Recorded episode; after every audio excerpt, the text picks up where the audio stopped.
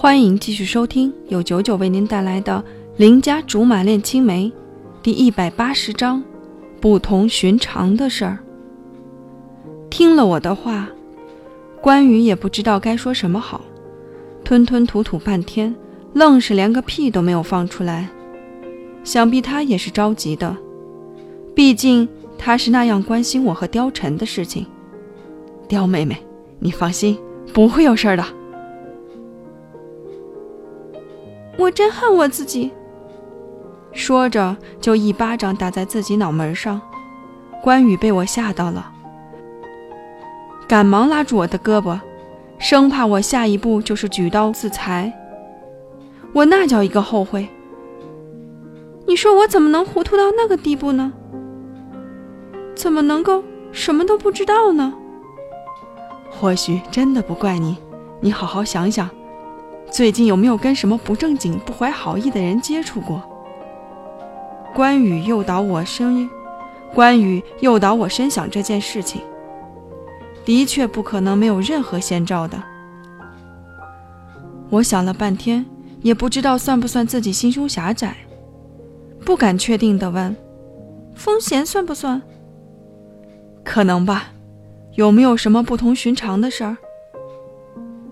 经关羽这么一提点，我还真想起些神神鬼鬼的事情，但是碍于这里人多，我使了个眼色，关羽识相的结了账，带着我离开，上了他的车，我才想到一件更要命的事情，忙问：“貂蝉不知道我偷跑出来吧？”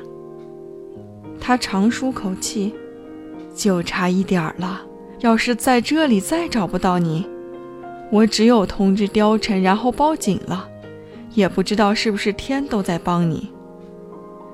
不禁想笑，要是老天爷真的帮我，怎么会冒出个风贤？怎么会冒出这么多莫名其妙的照片？等我们回到家，爸妈，我爸妈都没有起疑心，还以为是关羽带我出去晃悠，放放心心的让我们该干嘛干嘛。于是我和关羽也就大大方方地进了房间，关上门开小会。你这么说，我倒是想起来了，前几天我们不是部门聚会吗？那天晚上正好去的是孙尚香的地方。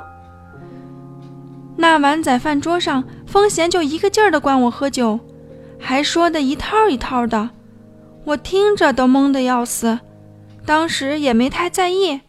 因为知道他喜欢貂蝉，以为是想着我和貂蝉有什么，借机杀杀我的锐气。